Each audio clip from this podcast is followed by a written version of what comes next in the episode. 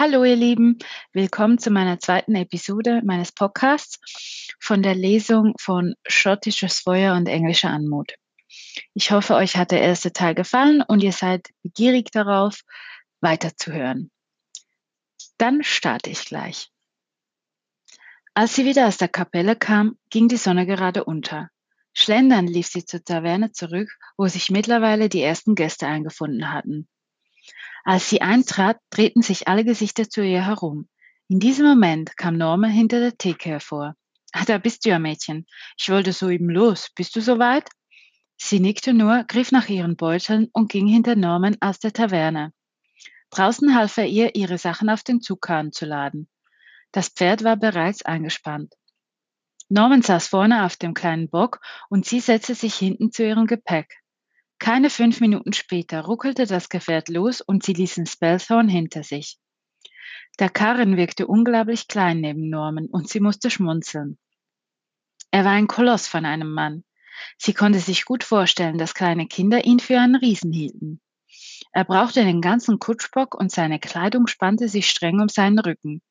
Er hatte braunes, schütteres Haar, in der Mitte des Kopfes hatte er bereits eine Glatze, die nun aber von einem Hut verdeckt wurde. Dafür hatte er aber einen äußerst beeindruckenden Vollbart im Gesicht. Obwohl seine äußere Erscheinung einem in Angst und Schrecken versetzen konnte, merkte sie rasch, dass Norman ein liebenswürdiger Mann war. Trotz allem würde sie ihn lieber nicht wütend erwischen wollen. Wir werden so in zwei, zweieinhalb Stunden dort ankommen. Wie ist eigentlich euer Name? fragte Norman. Ihr blieb das Herz für eine Sekunde stehen. Sie hatte sich immer noch keine Gedanken zu ihrer Geschichte gemacht. Was wollte sie bloß sagen? Ich heiße Rose, Rose Gray. Sie hatte sich also entschieden, ihren zweiten Namen zu nennen. Sie versuchte ihre Gedanken zu beruhigen, die Alarm schlugen. Niemand würde hier ihren zweiten Namen kennen und wer würde schon auf den Gedanken kommen, dass sie sich als Dienstmagd und hier in Surrey verstecken würde. Jetzt, wo es dunkel wurde, merkte man die Kälte, die einem die Glieder emporkroch. Wenn sie nicht bei den Herrschaften arbeiten könnte, dann musste sie wohl oder übel irgendwo im Feld oder vielleicht würden sie erlauben, im Stall zu schlafen. Ist es denn kein Hindernis, wenn ich zu dieser Zeit bei den Herrschaften anfrage? Ich will Sie nicht in den Abendstunden stören, fragte sie, während sie noch immer halb überlegte, ob es falsch war, ihren Namen zu nennen. Norman grollte. Ach nein, Rose. Ich glaube, die Herrschaften sind froh, wenn sie Hilfe bekommen. Und dann meinte er etwas ernster, ist im Moment keine einfache Zeit. Der alte Earl ist krank, keiner weiß, wie es um ihn steht. Seine Söhne sind extra von weit her angereist, um ihm beizustehen. Der Earl hat zwei Söhne und eine Tochter. Schlimme Sache, doch wir alle hoffen nur das Beste für die Familie. So fuhren sie eine Zeit weiter. Norman erzählte noch einiges über die Landschaft von Surrey, aber bei der Familie hielt er sich rar. Rose hörte nur noch halb zu. In ihren Gedanken gestaltete sie ihre Geschichte bis ins Detail, damit auch nichts mehr dem Zufall überlassen werden musste. Nach kurzen zweieinhalb Stunden fuhren sie die Auffahrt zum Herrenhaus hinauf. Es war überwältigend. Das Haus war einige Yards hoch und etliche lang. Die Fassade war dreistöckig und aus Graumstein genauestens bearbeitet worden. Es zeigte den Stolz der Familie und natürlich ihren Reichtum. Über der großen Doppelflügeltür hing das Wappen der Familie in Rot und Gold unterteilt und darauf ein großer Löwe. Bei ungefähr zwei Yards fingen die ersten Fenster an, die alle so groß waren wie das Kapellenfenster. Das Haus stand auf einem kleinen Hügel, links hinunter ging es zu den groß angelegten Pferdeställen und rechts war eine hohe Mauer. Man konnte nicht erkennen, was sich dahinter befand. Norman half ihr aus der Karre und sagte, also Mädchen, geh und hol dir deine Arbeit. Sie sah Norman an. Du musst nicht zu den Herrschaften? Ich habe noch einen etwas weiteren Weg und stelle die Fässer für die Herrschaften so wie immer ab, lächelte er sanft und zog seinen Hut. Ich bin dir äußerst dankbar, Norman, der Wirt. Ich werde mich irgendwann dafür revanchieren. Das kannst du jetzt schon tun. Gib das doch bitte dem jungen Lord Blackheath. Und bitte versprich mir, dass nur, ausschließlich nur er dieses Paket erhält. Norman sah sie eindringlich an. Rose nahm den versiegelten Umschlag. Ja, ich verspreche es. Nur Lord Blackheath wird dieses Paket erhalten. Gut, Also dann eine gute Nacht und ein herzliches Willkommen in Surrey. Er winkte mit seinem Hut und dann ging er zum Karren, stieg auf und fuhr davon. Rose schaute ihm noch eine Zeit lang nach und drehte sich dann mit ihrem Leinsack, der langsam ein wenig zu schwer wurde, um und ging zur Haupttür des Hauses. Sie wollte gerade den großen Türklopfer benutzen, als sie plötzlich ein seltsames Geräusch hinter sich vernahm. Ein Keuchen. Nein, eher ein Hecheln. Es wurde deutlicher. Es war eher ein Knurren. Sie lauschte angestrengt. Nun hörte sie es ganz klar. Es war ein Knurren, eindeutig. Ein bedrohliches, zähnefletschendes Geräusch. Sie drehte sich hastig um und sah, dass von den Stellen her ein schwarzes Etwas, das diese Geräusche verursachte, auf sie zusteuerte. Rose stieß einen Schrei aus, ließ alles, was in ihrer Hand war, fallen und floh in Richtung der Mauer. Sie rannte so schnell sie konnte dieser Mauer entlang, und erst als sie am Ende angekommen war, entdeckte sie hinter den Ginsterbüschen ein Holztor. Ohne nachzudenken, bahnte sie sich einen Weg den, zwischen den Büschen hindurch. Die Äste kratzten über ihr Gesicht und zerrten an ihren Händen. Sie gab sich große Mühe, dieses kleine Stück, das sie von der Tür noch trennte, zu überwinden. Bei der Tür angekommen, rüttelte sie am Schloss und hämmerte dagegen. Sie schien verschlossen. Hastig warf sie einen Blick nach hinten, um zu sehen, wo das schwarze Etwas geblieben war. Sie sah es, nur einige Schritte von ihrem Pferd, wie es vor den Büschen lauerte und es langsam schleichend auf sie zukam. Schweiß rann ihr die Stirn hinab und sie versuchte, ihre zitternden Hände unter Kontrolle zu bringen. Sie warf ihr gesamtes Gewicht gegen die Holze. Bitte geh auf! rief sie verzweifelt. Die plötzliche Leere vor ihr ließ sie straucheln. Die Tür war offen. Rose spurtete hinein und schmiss die Tür hinter sich ins Schloss. Der Riegel schnappte im Halter ein. Die Kreatur sprang wild gegen das Holz und keifte fürchterlich. Rose versuchte sich zu beruhigen und presste ihre rechte Hand auf das Herz. Sie lief weiter rückwärts, ließ die Augen nicht von der Holztür. Plötzlich stieß sie mit etwas Hartem, Großen und Warmen zusammen. Rose wirbelte umher, schlug und trat um sich in der Hoffnung, alles Mögliche zu treffen. Sie schrie auf, als das große harte Ding versuchte, sich an ihr festzukrallen.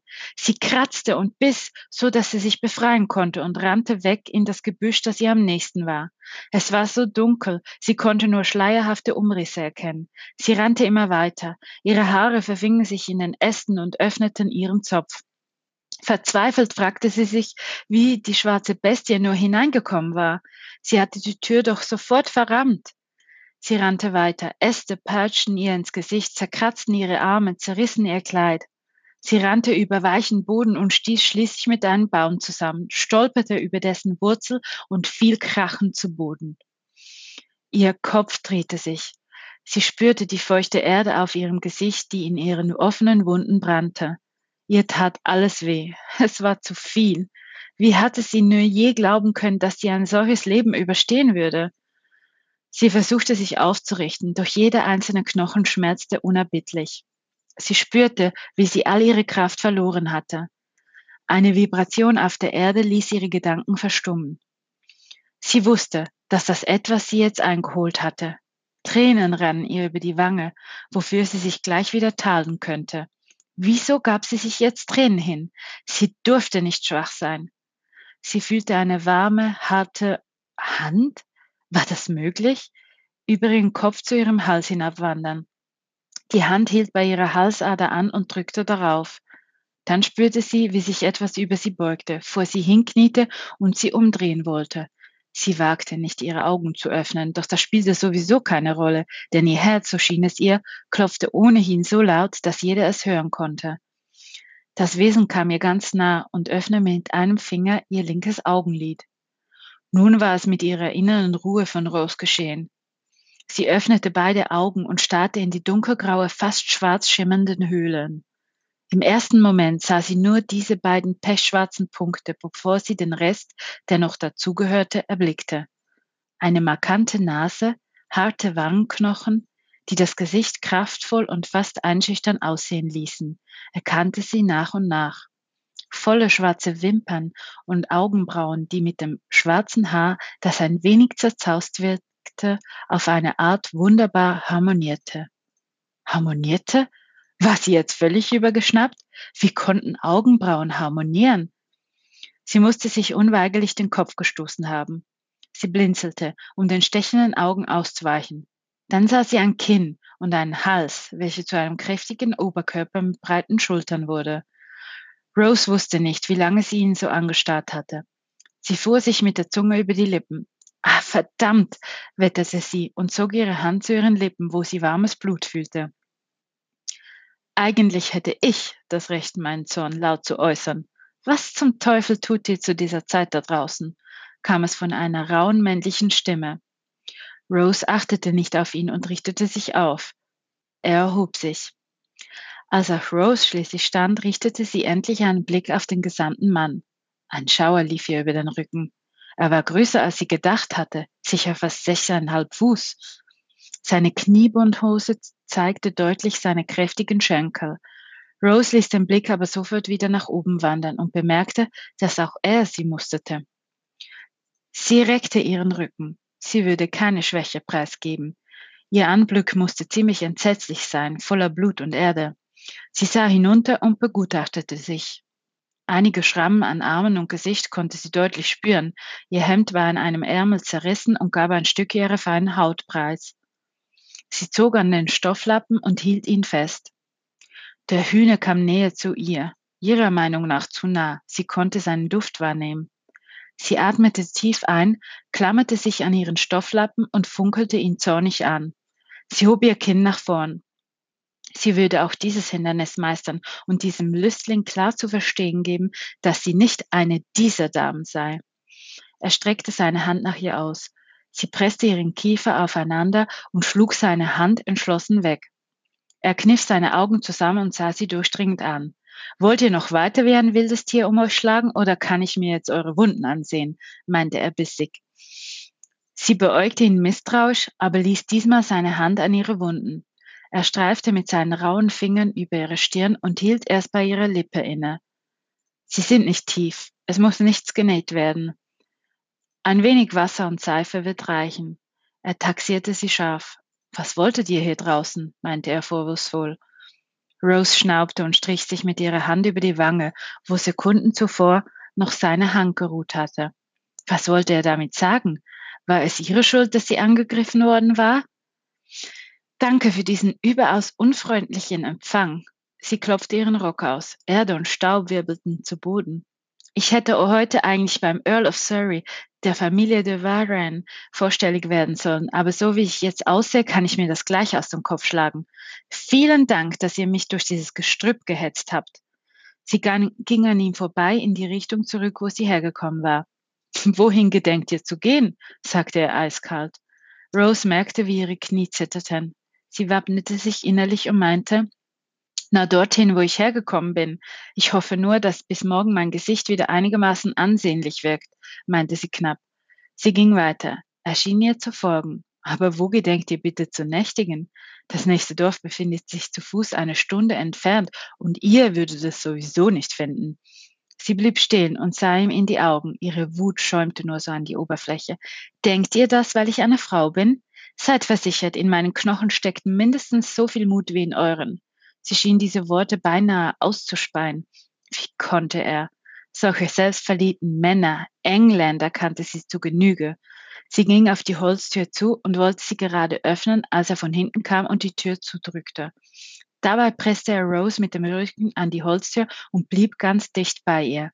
Er machte einen tiefen Atemzug und sagte durch zusammengepresste Zähne, Nein, ihr kennt euch hier nicht aus und es ist dunkel. Da draußen ist es gefährlich. Er schluckte und nahm Abstand von ihr. Bleibt hier, ich werde sehen, was ich für euch tun kann. Er wollte sich gerade umdrehen, blickte aber nochmals in ihre Augen. Werdet ihr hier bleiben? Sie sog scharf die Luft ein und sah tief in seine beängstigten Augen. Ich, ich, ihr fiel, fielen keinerlei Widerworte ein. Was konnte sie schon entgegnen? Dieses etwas von einem Mann hatte leider recht. Sie kannte sich nicht aus und es war dunkel. Deshalb antwortete sie ausweichend. Meine Habseligkeiten liegen vor der Tür des Herrenhauses. Ich kann sie nicht dort lassen. Anscheinend schien er ihre ausweichende Antwort zu durchschauen. Falls ihr morgen noch leben und nicht das kaltes Fleisch am Straßenrand enden wollt, dann hört ihr besser auf mich. Ich kümmere mich um eure Besitztümer. meinte er genervt und entschwand in die Dunkelheit. Sie schluckte und fing an zu zittern. Sie sah, wie er im Schatten des Lichtes beim Herrenhaus wieder in Erscheinung trat. Erst langsam begann sie die Geschehnisse der letzten halben Stunde zu verarbeiten. Ihre Knie schwankten bedrohlich und sie setzte sich in die feuchte Wiese und wisperte leise zu sich selbst, ich bin nun in Sicherheit. Sie sog die kühle Nachtluft in ihre Lungen. Alexander ging die Stufen zum Treppenhaus hinauf und betrat das Foyer von der Gartenseite her. Er sah Carson, den Butler, gerade, geradewegs ins Wohnzimmer gehen, als er ihm rief, Carson, bitte hol doch vor der Haupttür die Taschen, welche bei der Treppe liegen müssen. Bringt sie in mein Gemach. Außerdem sollten Sie sich alle in Acht nehmen, denn wir haben wieder hundswütige Tiere.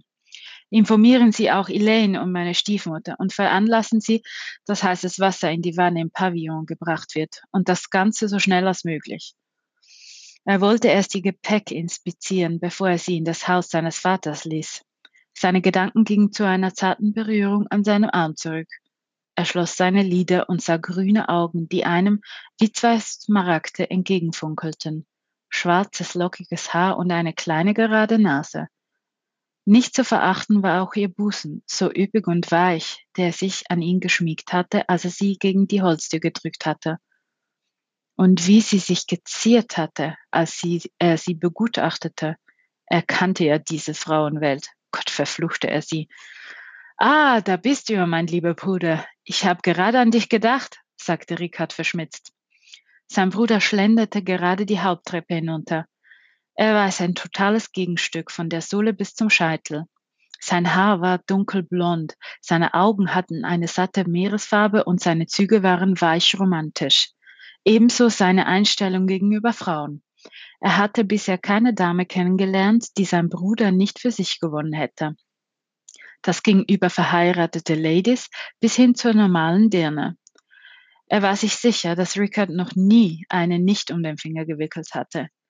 Die, die sich zierten, hatte er innerhalb weniger Wochen in seinen Bann gezogen und dann legten sie sich zu seinen Füßen und tat es, taten alles für ihn.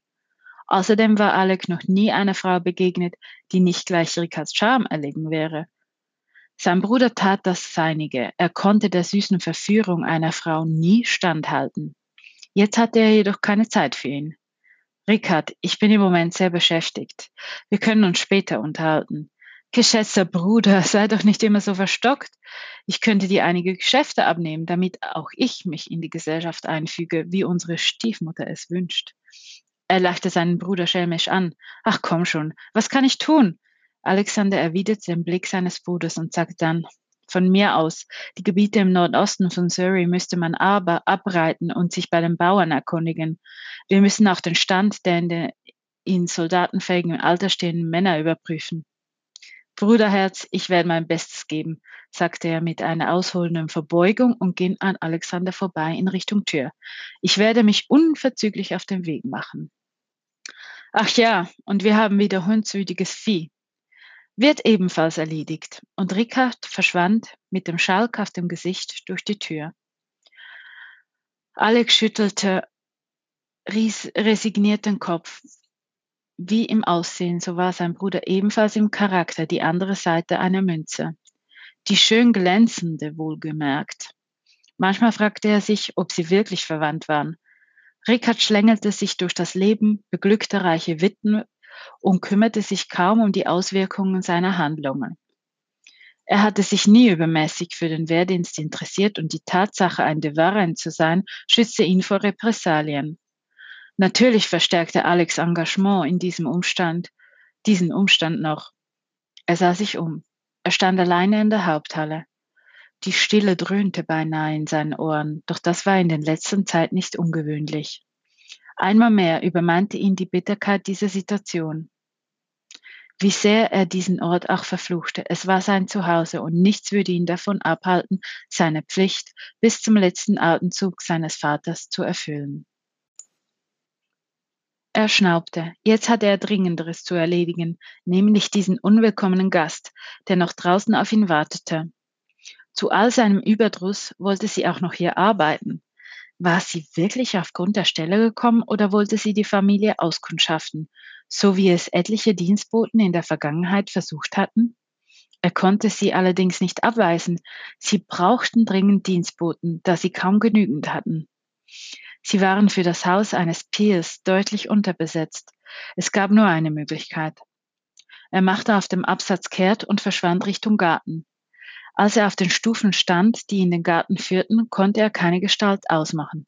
War sie gegangen, obwohl er sie gewarnt hatte? Wo seid ihr? Ich habe euch doch gesagt, dass ihr hier warten sollt, meinte er energisch. Hinter ihm kam jemand aus dem Schatten. Alexandra drehte sich um und sah ihr in die Augen. Sie hatte also auf ihn gehört. Ich konnte den Pavillon, er zeigte auf ein Häuschen in der hinteren Ecke der groß angelegten Gartenanlage, für euch herrichten lassen. Benutzt es. Sie sah ihn an und musterte ihn skeptisch. Abgesehen von seiner Sprache würde sie ihn wohl kaum als Herrn des Hauses erkennen. Seine Kleidung war heute zu einfach. Aber werden die Herrschaften nichts dagegen einzuwenden haben? Er wusste nicht warum, aber er wollte den Irrtum noch nicht aufklären und antwortete, Nein, Sie werden nichts dergleichen an. Stellt euch einfach morgen vor. Sie sah ihn an und fragte, Habt ihr für mich die Gartentür geöffnet? Er blickte sie an und drehte sich um, ging und blieb ihr eine Antwort schuldig. Schlaft euch gut aus, waren lediglich seine Worte. Er stand schon eine Weile in der Tür, aber er bewegte sich nicht. Sie lag da, nur mit dem Tuch bedeckt und schlief tief und fest. Er hatte sich eingeredet, dass sie vielleicht Hilfe oder noch irgendetwas anderes benötigte. Obwohl er eigentlich keine Zeit für solche Sperenzien hatte, zog es ihn in den Pavillon zu diesem Geschöpf. Es beschäftigten ihn so viele Dinge, die er noch gar nicht zu ordnen vermochte. Sein Vater war schon lange unerklärlich krank und gleichzeitig hatte er sich störrisch geweigert, seinen Söhnen irgendwelche Aufgaben abzugeben. Dann gab es Momente, in denen er beinahe so war, wie er seinen Vater niemals geglaubt hatte zu sehen. Seine Anfälle wurden jedoch stärker, so dass er kaum noch seine Gemächer verließ und sein tyrannischer Ruf bereits weit über London hinausging. Da hatte Alexander keine andere Wahl mehr gehabt. Er hätte es sich nie verziehen, wenn Surrey durch das Zutun seines Vaters untergegangen wäre. Er hatte richtig entschieden. Die Finanzen seines Vaters waren eine reine Katastrophe gewesen und es hatte ihn Wochen gekostet, um die Rechnungsbücher zu prüfen, zu korrigieren und die angehäuften Schulden zu tilgen. Leider hatte Rickard selbst noch nicht die Reife, diese Dinge zu übernehmen. Sie beide hatten vor nicht allzu langer Zeit noch keinen engen Kontakt gepflegt, doch Alexander hatte das eine oder andere Geflüster über seinen Bruder vernommen. Sie beide hatten wohl ihre missratene Kindheit auf zwei völlig verschiedene Arten gelernt zu vergessen. Alexander war dem Wehrdienst des Königs unterstellt. Er konnte und wollte die Böden seines Vaters für alle, nicht für alle Zeit übernehmen. Er hatte seine eigenen Ländereien und seine eigenen Titel errungen. Er wollte damals eigentlich nichts mehr mit seinem Vater zu tun haben.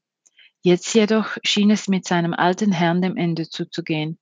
Trotz seiner Abneigung und dem Groll, den er für seinen Vater empfand, hatte er es nicht fertiggebracht, Surrey und seinem Vater endgültig den Rücken zuzukehren.